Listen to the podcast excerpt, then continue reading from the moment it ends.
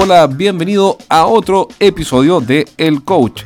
En este programa, eh, especialmente dedicado a los gerentes que dirigen o tienen a cargo equipos de ventas en el mundo B2B.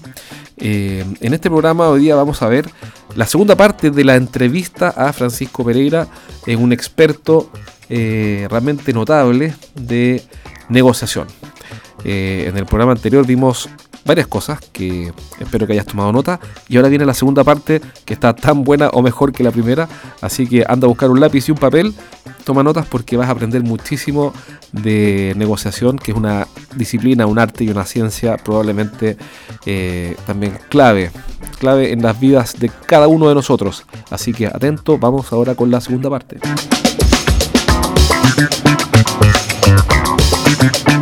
Hay una cosa, por ejemplo, una cosa que, les quiero comentar. Uno se tiene que poner en el lugar del otro. ¿Ok? Claro. ¿Para qué crees que hay que ponerse en el lugar del otro?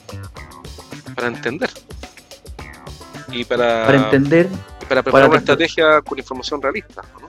¿Cierto? Y si yo tuviera la oportunidad de ponerme en el lugar del otro y cruzar, estar en el cuerpo del otro, dos segundos, dos segundos, sí si un, genio me dijera, ah, quería estar dos segundos en la contraparte, en la mente de la contraparte, tu negociación sería perfecta. Sería perfecta, pero si tuviera dos segundos solamente para estar, ¿sabéis lo que trataría de hacer? De si, tuviera que ir a su cabeza y volver, averiguar todo. Trataría de averiguar solamente una cosa, porque en dos segundos no puedo averiguarlo todo. Ah, ya, ok. Trataría de averiguar solo una cosa. Esto para que no se te olvide y no se le olvide a los que están escuchando. Yo trataría de saber qué alternativa tiene Ah, ese otro si mi negociación falla. Qué buena, claro, obvio. Eso es. ¿Qué le pasa al otro si no llega a acuerdo conmigo? Claro. Si no le pasa nada y, y, tiene una alternativa, puta, estoy en problema yo. ¿ah? Pero si no tiene alternativa, el que está en problema es él. Claro. Y eso mejora mi poder en la mesa de negociación. Mira, Ahora, la idea es lograr saber qué opciones me va a inventar, qué alternativas tiene, quiénes son, cuáles son los intereses, eh, qué criterios objetivos va a utilizar. Si pudiera estar todo el día en la, en la cabeza de él, eso trataría de encontrar, pero si pudiera dos segundos, voy y veo qué le pasa a él si le falla mi negociación. Interesante esto, porque esto es como la ley de Pareto de la negociación, digamos, como el 80-20, oye, ya mira, eh, voy a inventar, porque esto es el mundo perfecto, en un mundo ideal uno tiene todo el tiempo el mundo para prepararse, pero en el día a día uno tiene horarios, calendarios, actividades, entonces voy a inventar, tengo que negociar ahora, no sé, por 20 minutos más viene una persona que quiere que negociar conmigo para resolver un problema o resolver un conflicto. Mm. Tengo 20 minutos, entonces ya mm. sé que por lo menos tengo que prepararme eh, y saber una cosa, le puedo decir a alguien de mi equipo, oye, bueno, antes de que llegue, ¿qué alternativa tiene? Eso es. Y eso te, ordena el mapa sobre el que, por lo menos, el, el qué margen, ¿En qué margen puedes muerte? Perfecto. ¿Cuál es el margen que puede muerte? Ahora, mira, si tenéis 20 minutos de una negociación, lo primero que tenéis que hacer es agarrar ese cuadro que hiciste y decir, ah. ¿me importa la relación con este otro? Perfecto. ¿Sí o no? Sí me importa, no me importa tanto. Le compito entonces. Si me importa, ah, tengo que ceder o colaborar. Esa es la primera noticia que la podéis resolver, la, la acabáis de resolver en 20 segundos. Súper, súper útil, Y la segunda pregunta que tenéis que hacer es, ¿qué perfil negociador tengo yo? El tuyo. Claro, ah, Porque tu perfil puede ser, ser, como eres tú, porque tu perfil puede ser competidor y en esta negociación que acabas de analizar tenéis que ceder o colaborar. Entonces, ya te, estás consciente tú claro. que tenés que amarrar tu caballo. Claro, porque una cosa es eh, el estilo de negociación que nace de la relación, como la valoro y el resultado, y otra cosa es quién soy yo. Así es. Para ir adecuándome a ese mapa, porque si no, yo puedo tener que colaborar, pero voy a suponer que yo no soy colaborador, entonces tengo un problema. Tengo que tener conciencia de que mi estrategia tiene que ser colaborar y mi ímpetu, quizá, es no colaborar. Así es. Y la pregunta dos, al tiro. Si yo fuera el otro, ¿qué estrategia usaría conmigo? Mira qué simple, pero qué simple. Ahora, es simple. Todas las cosas, tú sabes cómo es la cuestión. Sí, Todo el mundo no es que se lo explique, puta, que es simple. Bueno, pero hazlo tú, hazlo, te lo digas. Pero tiene, pero tiene sentido, ¿cierto? Entonces, si yo fuera el otro, ¿qué estrategia usaría conmigo? ¿Yo soy el vendedor de tinta o soy el vendedor, el vendedor de madera para el otro? ¿Quién soy? O soy el cliente importante para el otro? Claro. Esa es la segunda pregunta. Y otra más. ¿Qué estilo de negociación tiene el otro? Porque él también va a tener una lucha entre su estilo de negociación y su estrategia. Y su estrategia que son esas cinco. Que puede ser cualquiera de esas cinco. Claro, cualquiera de esas cinco. Y... Entonces, él puede decir, él puede decir también, mira, con Jorge tengo que colaborar. Pero mi personalidad es competir. Cuando uno se da cuenta, porque mira, Jorge, el gran error que cometen muchos negociadores, y cuando me toca asesorar a empresas, les explico cuando hacemos el perfil negociador de la contraparte, es confundir la personalidad del negociador que tiene al frente con la estrategia que él debiera seguir. Porque puede ser que la estrategia de la empresa que él representa debiera colaborar contigo, pero su personalidad es ser un competidor. ¿Y cómo yo puedo detectar eso? Eh, dos preguntas bien concretas. Una es en el competir, yo me imagino, me imagino, pero no, no sé si lo explicaste o no lo entendí bien, pero me imagino que el, perfil del como que compite es tratar de ganarle al otro. Absolutamente, a toda costa. Perfecto, es obtener el máximo a cambio del mínimo. Así es. Perfecto. Es un juego suma cero, ¿cómo se llama? Un juego suma cero, sí, eso.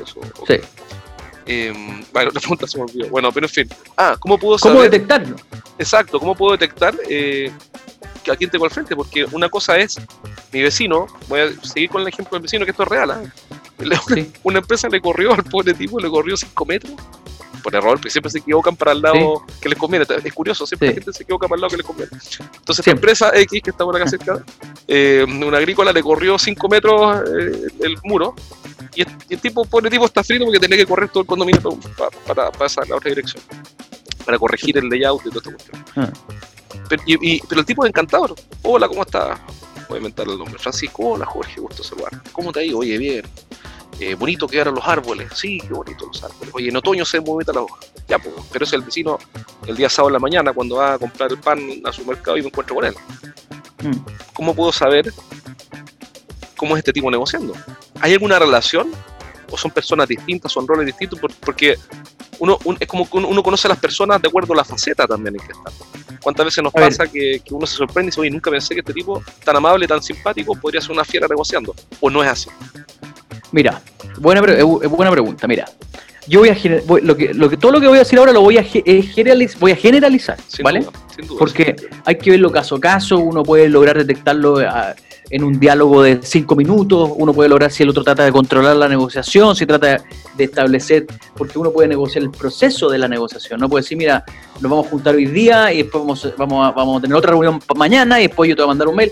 Uno empieza a cachar que el otro quiere controlar la situación. Hay cuatro tipos de personalidades, no sé si las conoces, que es dominante, influyente, estable y concienzudo. Los concienzudos son cautelosos. Generalmente los dominantes que son personas orientadas a la tarea y personas muy activas, generalmente los dominantes son competitivos. Suena, suena que sí, ¿no? Eh, ¿Cierto? Mm. Y es fácil detectarlos. ¿En qué cosa? Dame un, hace un tip. ¿Qué me por ejemplo, por ejemplo? Si el tipo me marca la pauta completa. Si te marca la pauta completa, está orientado al no a la persona, no a cómo está Jorge, no sé qué, está orientado a cómo hacer el proceso, a, a mira, aquí tengo los papeles, y se orienta solamente a la tarea y no a la persona, Mira. Yo podría. Asumir, hay un 80% de posibilidad que sea competitivo. El peligro es, querido Jorge, cuando te encuentras con un competitivo que tiene una sonrisa en la cara gigante, simpático. Ese, ese es peligroso. un, tiburón disfrazado de delfín. Y te puedo decir con mucho cariño, te dice, yo tengo el otro día un cliente mío muy simpático es muy inteligente. Probablemente lea, escuche este. este yo te voy a este mandar después el podcast, así que para que tú lo repartas con tus clientes y todo eso. Perfecto. Yo le hice, le, él es competitivo, pero es muy simpático. Claro, te, hace pedazos sonriendo, digamos, hace pedazos. Toma posición de ventaja. Sí, sí. entonces, yo le iba a hacer un servicio y yo tengo, en general, mis, mis precios bien estándar, porque, porque conmigo pasa una cosa que es aberrante, que es ¿cómo le negocias un servicio a alguien que se dedica a negociar? Entonces, pero ¿qué es negociar contigo sin un problema, yo no quisiera meterme. una cosa rara, entonces, entonces lo que yo opté básicamente en general es tener precios fijos, que este es el menú. Elige. Este es el menú. Ahora, yo, yo le aconsejo todo lo contrario a, a, mis clientes o cuando doy conferencias con emprendedores. Claro, eh, lo que no hay que hacer pasa siempre. Con los sanos, eh, y este es el negociador que no negocia sus precios, ¿cachai? Eh, X porcentaje por, por tal cosa. Pero hay un punto de partida que está claro. Es así. Eh, entonces, estamos hablando por un servicio, no sé qué, y le digo mi presupuesto, y él me dice, ¿te pegaste los dedos? Me dice. ¿Te pegaste los dedos? ¿Te pegaste los dedos? Sí, metiste más los dedos a la, a la ah, calculadora. Ah. ¿Por qué, Porque estáis loco, pues me dice, ¿cómo te va a pagar eso? Me decía. Claro. Y se reía, no sé qué, y bueno. Claro, simpático, pero te va, te va manipulando. No, no, ah. Aquí nadie está actuando mala fe pero con, el, con el encanto, con la simpatía, al final uno termina haciendo lo que él quiere. Ese para mí es un buen competitivo, es un buen competitivo. Ah, ah, muchas veces me dicen, no, el que compite es el mejor de todo, competir es lo mejor, depende, pues, mira tu cuadrito y te digo qué es lo mejor en cada negociación. Claro. es, funcionar, al objetivo, entonces. Es funcionar al objetivo, a la situación, a la relación y el resultado. Ese, ese gráfico que tenía ahí. Claro, ahí tú tienes que decir, deterioro, deterioro la relación o no la deterioro, o la sacrifico, digamos. Así es. Pero la gracia del competitivo simpático es que incluso podría no deteriorar relaciones y competirte. Mira, yo, tenía un jefe que era una bestia, era así, una bestia, una forma que era así. Y me acuerdo que uno de los primeros trabajos que tuve fue como gerente de un proyecto, donde el dueño estaba metido como agente general. Y él, y él negociaba con los proveedores, y como era una startup, era un emprendimiento X, eh, él negociaba con los proveedores. Y los tipos llegaban a cobrarle eh, molestos, porque estábamos con problemas de caja, no sé qué, y salían agradecidos, sonriéndole, abrazados, casi de beso. Y tú dices, pero ¿cómo lo hizo? Si el tipo lo que, el resultado final fue que le sacó 30 días más de plazo a un mm. proveedor eh, que venía a cobrar su factura, y el tipo salía de la oficina agradecido, oye, no voy a decir el nombre, pero se llamaba Carlos, oye, mm. Carlos, fantástica la reunión, oye, te lo agradezco, y el otro con una sonrisa, era, oye, pero ¿cómo lo hizo? Sí, el tipo llegó a cobrar un cheque y ahora lo va a tener en 30 días más y lo aceptó y le sonríe y se lo agradece. Eh, esa gente, ese sí, exactamente. Se los da vuelta.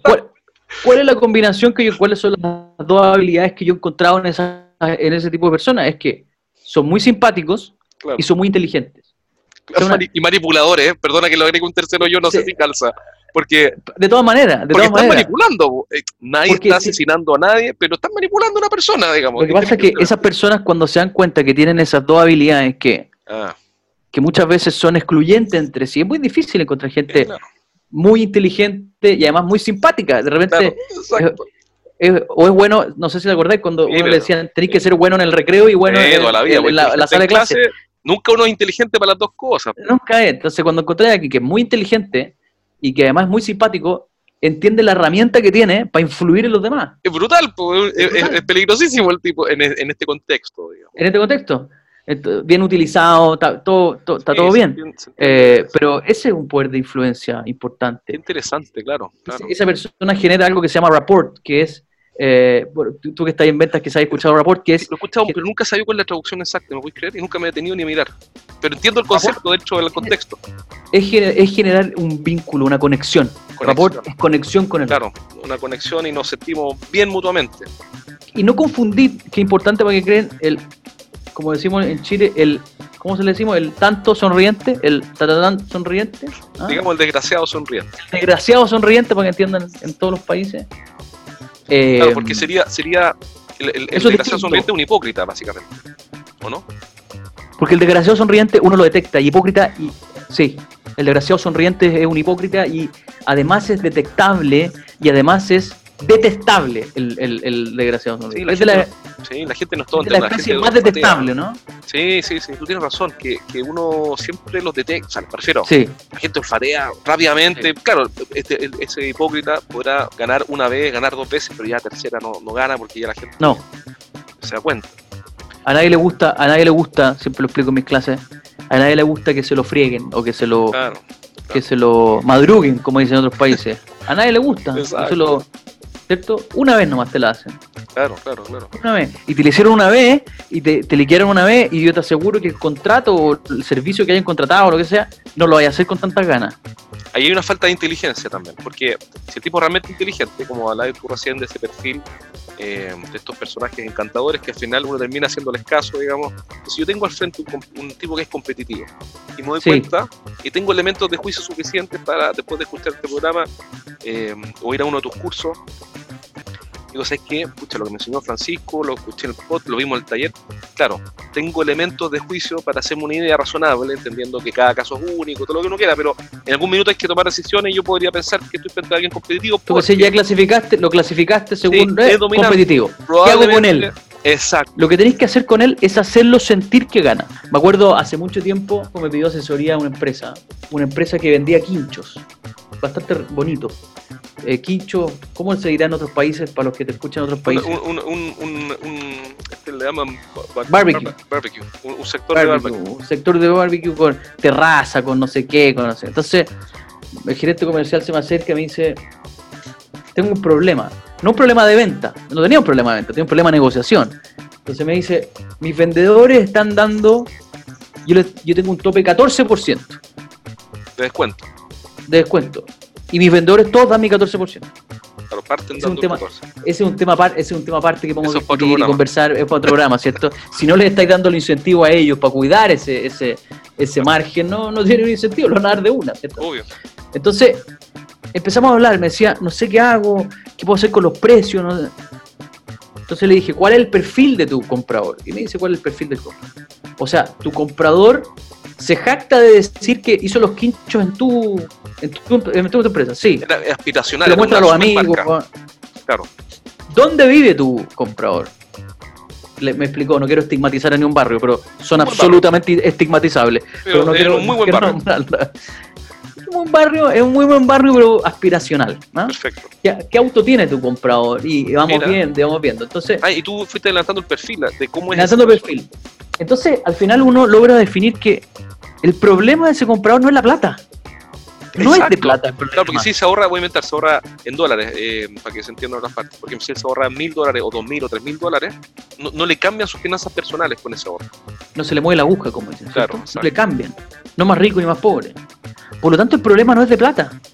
El problema es de ego, el problema es de que te enfrentas a personas que estuvieron aquí y ahora están acá. Por lo tanto, para llegar ahí es un perfil muy competitivo. Ese le ganó a mucha gente para estar ahí. Cuando tú dices, ¿a quién le ha ganado? Bueno, a una lista muy larga. Una lista muy larga le ganó. Exacto, le ha ganado a mucha gente. Por lo tanto, él viene con un ritmo competitivo demasiado potente. Entonces, lo que te pasa a ti es básicamente que tus vendedores se enfrentan a competidores. ¿Y qué hago con ellos? ¿Y qué hago con ellos? En este contexto son competidores. son competidores. Entonces, ¿qué hago con ellos? Hale la sensación de que están ganando. ¿Y cómo lo hago?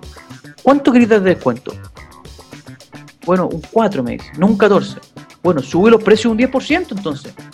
Pero ¿cómo voy a subir los precios? Si no es de plata.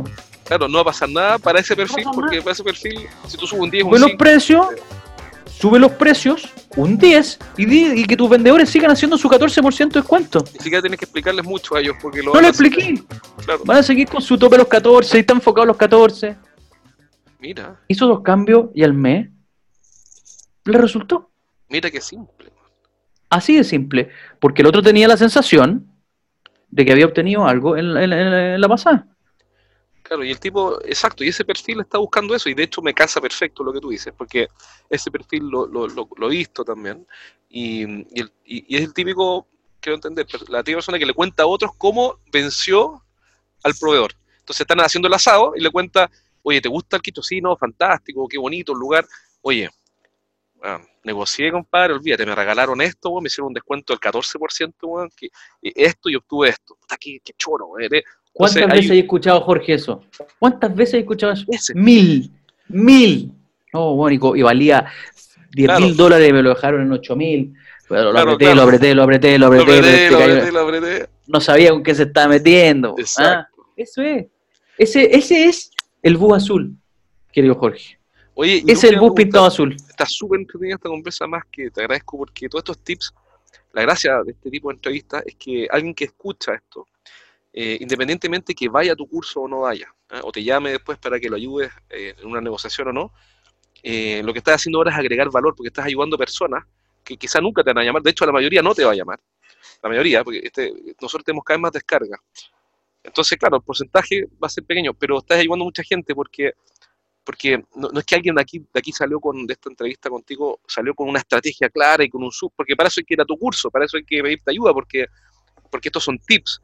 Pero ya son tips muy buenos porque, en mi opinión, lo que generan todos estos tips, más que una estrategia, en mi opinión, mi visión, es un nuevo nivel de conciencia en el sentido de decir, ok, el tema de la negociación existe, lo tengo que enfrentar, tengo, ahora me doy cuenta de que no soy competente, es decir, que tengo que aprender, Porque al escuchar a, a, Francisco en la entrevista, me doy cuenta de que si yo aprendiera algunas cosas, eh, que no son tal vez muchas, pero si yo aprendiera un poco y le dedicara tiempo, fuera uno de los cursos y estuviera trabajando contigo, no sé qué, o leyera tu blog o, conversara contigo, bueno, podría lograr mucho más porque ahora se me abre un, un, horizonte que no tenía abierto, digamos, mentalmente hablando.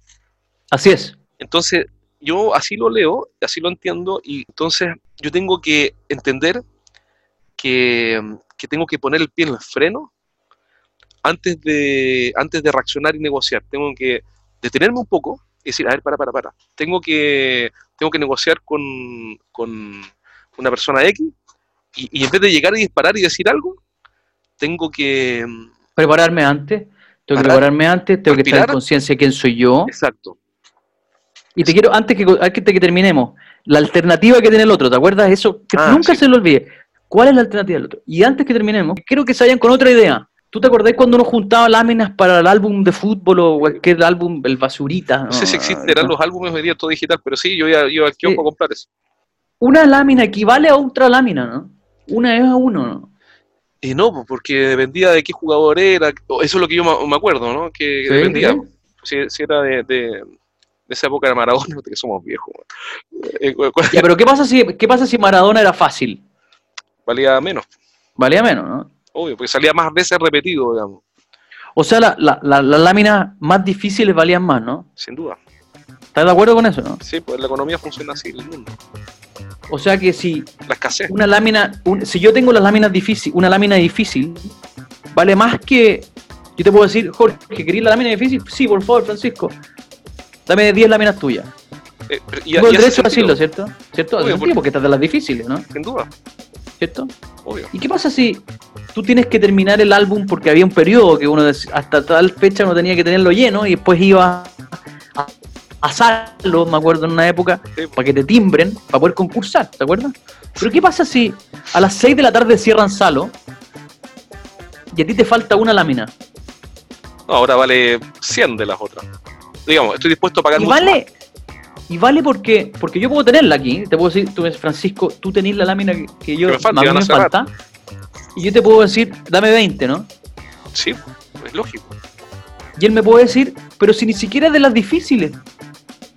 Ah, ah perfecto. Yo, yo puedo tener en mi bolsillo, pero Francisco, si ni siquiera es las difíciles de las que me falta, ¿cómo me, ¿por qué me la voy a cambiar por 20? Porque es el deadline el que te liquida.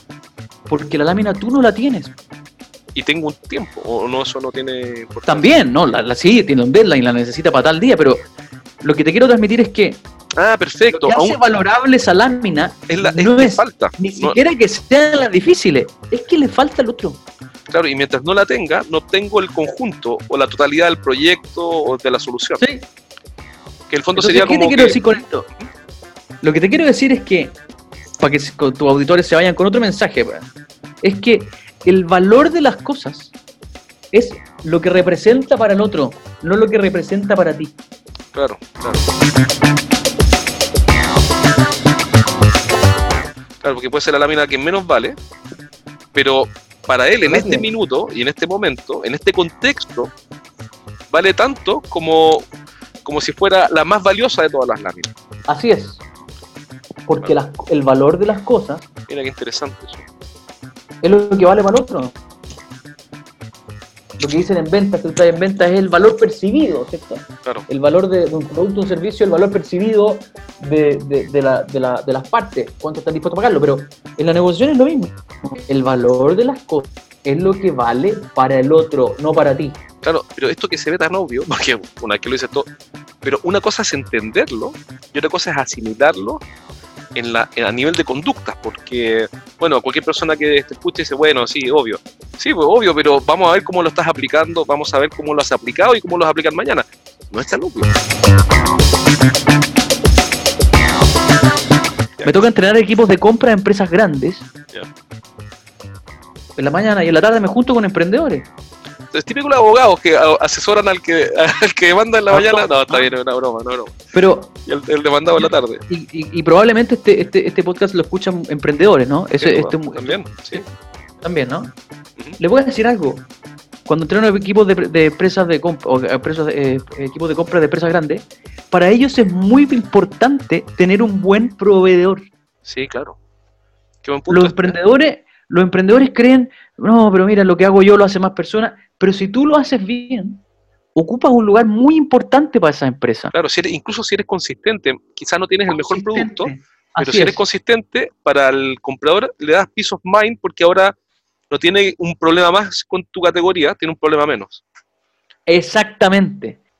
Cualquier empresa grande y tenga un equipo de compra, el valor del tiempo de ese comprador es muy importante. Por lo tanto, como tú bien dices, cuando encuentra un buen proveedor, se queda con él. Se queda con él, aun cuando sea un proveedor chiquitito. Claro. Se queda con él. Entonces, la importancia de los emprendedores de valorizar su, su servicio, su producto, hacerlas bien las cosas, aunque siempre negocian de chico a grande. Siempre negocian de chico a grande. Pero cuando uno entiende bien que lo que uno hace soluciona un problema y además uno lo hace muy bien, hay que cobrar lo que hay que cobrar. Exacto, y, aun cuando el comprador, me imagino, no sé si tú lo llevas para allá, pero me, tocó con lo, cuando yo era gerente dentro de una empresa pequeña en comparación al retail, esta era una cadena de supermercado, aun cuando el comprador nos hiciera sentir que éramos pequeños, Sí. Porque algunos millones de dólares respecto a una cadena era cero o 0,1. Sí. Eh, pero el comprador a veces nos hacía sentir que éramos pequeños sin que te lo diga. Ustedes son minúsculos, no te lo dicen, pero te lo hacen sentir. Y nosotros teníamos que tener, eh, hacer el esfuerzo, que no es fácil, porque es más emocional que racional, de decir, ¿sabes qué? Mira, está bien, seremos pequeños, pero cumplimos el noventa y tanto por ciento de los despachos, eh, tenemos una buena cadena, un, buen equipo que repone en las salas de venta, em, ¿Qué recomiendas tú ahí que haga? ¿Cuál es, eh, yo, una vez que te, escucho, yo soy emprendedor, le vendo grandes empresas, sí. encuentro razón, ¿qué ejercicio mental debería hacer? El ejercicio mental que tenéis que hacer es que el poder es una percepción. Ah, mira, eso. Es una percepción. El grande, yo no, no puedo ser ingenuo, el grande y la empresa gigante tiene muchos recursos, ¿cierto? Y tiene muchos que, muchos que les quieren vender, y, eh, etcétera. Pero si uno asume que uno soluciona un problema, claro que esa empresa tiene y uno lo resuelve bien, ¿por qué hacerse, por qué enredarse con que ellos son más grandes, con que tienen más poder? Es una percepción absurda, ¿no? Cuando tú entras a la oficina, muchas veces pasa, entras a la oficina a alguien y, veis que, bueno, ya antiguamente era así, pero veis que tiene fotos con el presidente, con este, es el antiguo Instagram de los gerentes antiguos, ¿cierto? El otro día entré a una, una oficina de abogados eh, grande chilena. Me, toca entrenar abogados también de oficina interesante. Y se entrena entre, tiburones se entrenan, veo. Así es. Uno asume que, lo, ojo que uno asume que los abogados todos negocian muy bien, ¿ah? claro, uno lo asume, ¿eh? pero quizá no. Y no es así. No, porque además los abogados tienen el, están seteados muy bien en torno al, a la ley. Ah, Entonces, la negociación tiene mucho de creatividad. Claro, y la ley no es creativa. no es creativa. Entonces, llegué a esta oficina de uno de los abogados y y tenía fotos gigantes de, con el presidente, con la presidenta, no sé qué. Y esa es una sensación, una percepción del poder. Te, da una, una sensación de poder.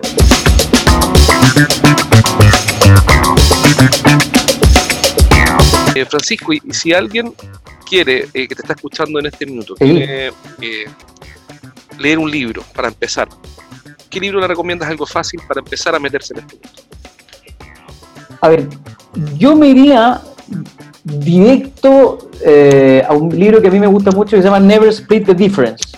Ah, perfecto. Ah, que, en español es Nunca dividas la diferencia, que es clásico que te dicen que tú querés 10, el otro quiere 5, y dicen, oye, digamos la diferencia, 7,5 y se van para la casa. Perfecto. Never split the difference. Lo he escuchado harto eh, últimamente. No el autor se llama Chris Voss. Chris Voss, con B, con B corta y doble S. Chris Voss. Ese es un muy buen libro. Perfecto, y tenemos un muy buen punto de partida. Y lo otro es que si alguien quisiera, eh, ok, lee el libro, le interesa quiero profundizar más, quiero aprender más de negociación porque para mi negocio, para mi vida, lo que sea, es fundamental. ¿Dónde puede encontrarte y qué tienes disponible para, aprender como curso, mira, talleres, asesoría? Mira, tenéis, tenéis lo que, no sé, si tenéis gente de Perú, negociar.p. tenemos operación en Perú. Y en Chile, negociar.cl. Y la gente que es de otros países, métase igual a negociar.cl. Negociar.cl. Negociar.cl. ahí publico. El blog lo he dejado. Mira, mantener un blog es súper difícil porque implica demasiado tiempo y, estoy con mucha cosa. Entonces, yo lo que les recomiendo es que se metan siempre en una pestañita ahí que dice cursos y ahí voy, siempre diciendo cuándo es mi próximo curso. Entonces te metes a negociar.cl, ahí busca el menú cursos. Cursos, y ahí están, hago uno al mes. Hago un curso al mes y se pueden inscribir ahí y, es muy entretenido porque además a estos cursos que van, que va harta gente, van emprendedores, van empresarios, van empresas que mandan a gente ahí, entonces se, genera una red de contacto. Yo siempre digo que tener una red de contacto es una fuente de poder en la, negociación, el poder de las redes. Claro, mira, claro, es excelente. ¿Y estos cursos son generalmente jueves y viernes o a veces van cambiando los días? Jueves y viernes generalmente. Antes lo hacíamos los fines de semana, pero hay complicación para mucha gente que quiere estar con su familia, que es muy muy, muy, es muy natural por lo demás. Sí, así que son jueves y viernes y duran eh, cinco horas en cada mañana, son 10 horas en total. La gracia es que aprende a negociar mejor. La, la es que vas a aprender a salir negociando 10 veces mejor que lo que estás haciendo ahora, que es Y si no, y si no se te devuelve la plata. Pero no, no, pasa, nunca. No pasa nunca. No. Además lo pasan bien y aprenden mucho. Buenísimo. ¿Y tu correo, si alguien quiere mandarte un email o contactar? Francisco Pereira, arroba negociar.cl. Excelente, te lo agradezco mucho. Y proyecto para terminar, eh, algún libro que tengas ya pensado para, para aportar lo que vas aprendiendo. Tengo un libro pensado y, y espero terminarlo en noviembre de este año. Excelente, si necesitas ayuda con eso, algunos tips, avísame. Muchas gracias, porque tú ya has escrito varios libros y sería interesante que, me contés qué errores uno puede cometer. ¿ah? mira, yo siempre ayudo a, contactos y amigos y, consultores que están escribiendo sus libros, siempre me, piden tips y siempre los ayudo eh, con algunos tips y después despegan, así que llámame y encantado. Buenísimo. Bueno, Francisco, muchas gracias por venir y genial, la entrevista súper, súper buena. Yo tomé un montón de apuntes. Espero que si estás escuchando este programa también hayas tomado apuntes. Eh, hoy día vimos el tema de las cinco, por ejemplo, las cinco estrategias de negociación, se podría llamar. Cinco estrategias. Así vimos también el poder de las alternativas. ¿Cuál es la mejor alternativa? Otra pregunta es: si yo fuera el otro, ¿qué estrategia usaría conmigo? Que es una muy buena pregunta. Después, ¿cómo detectar o qué estilo de negociación tiene el otro? Eh, y otro concepto fundamental que me queda acá como el punto 5, eh, entre otras cosas, ¿no? pero es el valor eh, de las cosas, es lo que vale para el otro y no para mí. Ya a veces una pequeña cosa como esa lámina, esa tarjeta que, que vale poco, puede valer mucho para el otro y yo tengo que aprovechar eso. Así, que esto en realidad fue un excelente programa, te felicito, te lo agradezco, es como una mini clase online, así que imagínate, ¿qué más, puedo, qué más podemos pedir? Excelente. Oye, y muchas gracias a ti Jorge por la invitación y por el aporte que le hace a, a la sociedad con lo que hace. Así que te agradezco también a ti. Gracias, Francisco. Nos vemos. Un abrazo.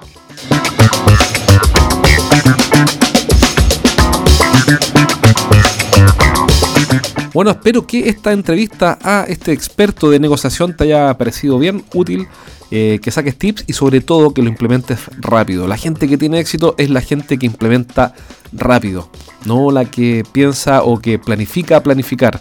¿ah? Esas personas que se quedan pensando pensando cómo pensar al respecto de lo que piensan, sino que los que llegan, implementan, se equivocan, corrigen, implementan, se vuelven a equivocar, corrigen y ya no se equivocan y ahora aciertan. Así que eh, implementa rápido, pone en marcha, empieza a usar lo que aprendiste con este experto de negociación eh, lo antes posible para que tu negocio mejore. Porque sin duda vas a tener que negociar con proveedores, con partners, eh, con clientes sin duda también en algún momento. Así que sácale provecho a esto. Y recuerda que si quieres que te ayudemos con tu equipo de ventas, eh, lo puedes hacer tan simplemente como enviándome un correo a jorge estrategiasdeventa.com. Si estás en Latinoamérica, tenemos una red de partners. Eh, nosotros también viajamos eh, y vamos a poder ayudarte a que tu equipo de ventas finalmente despegue. Eso es todo por ahora. Un abrazo. Nos vemos pronto.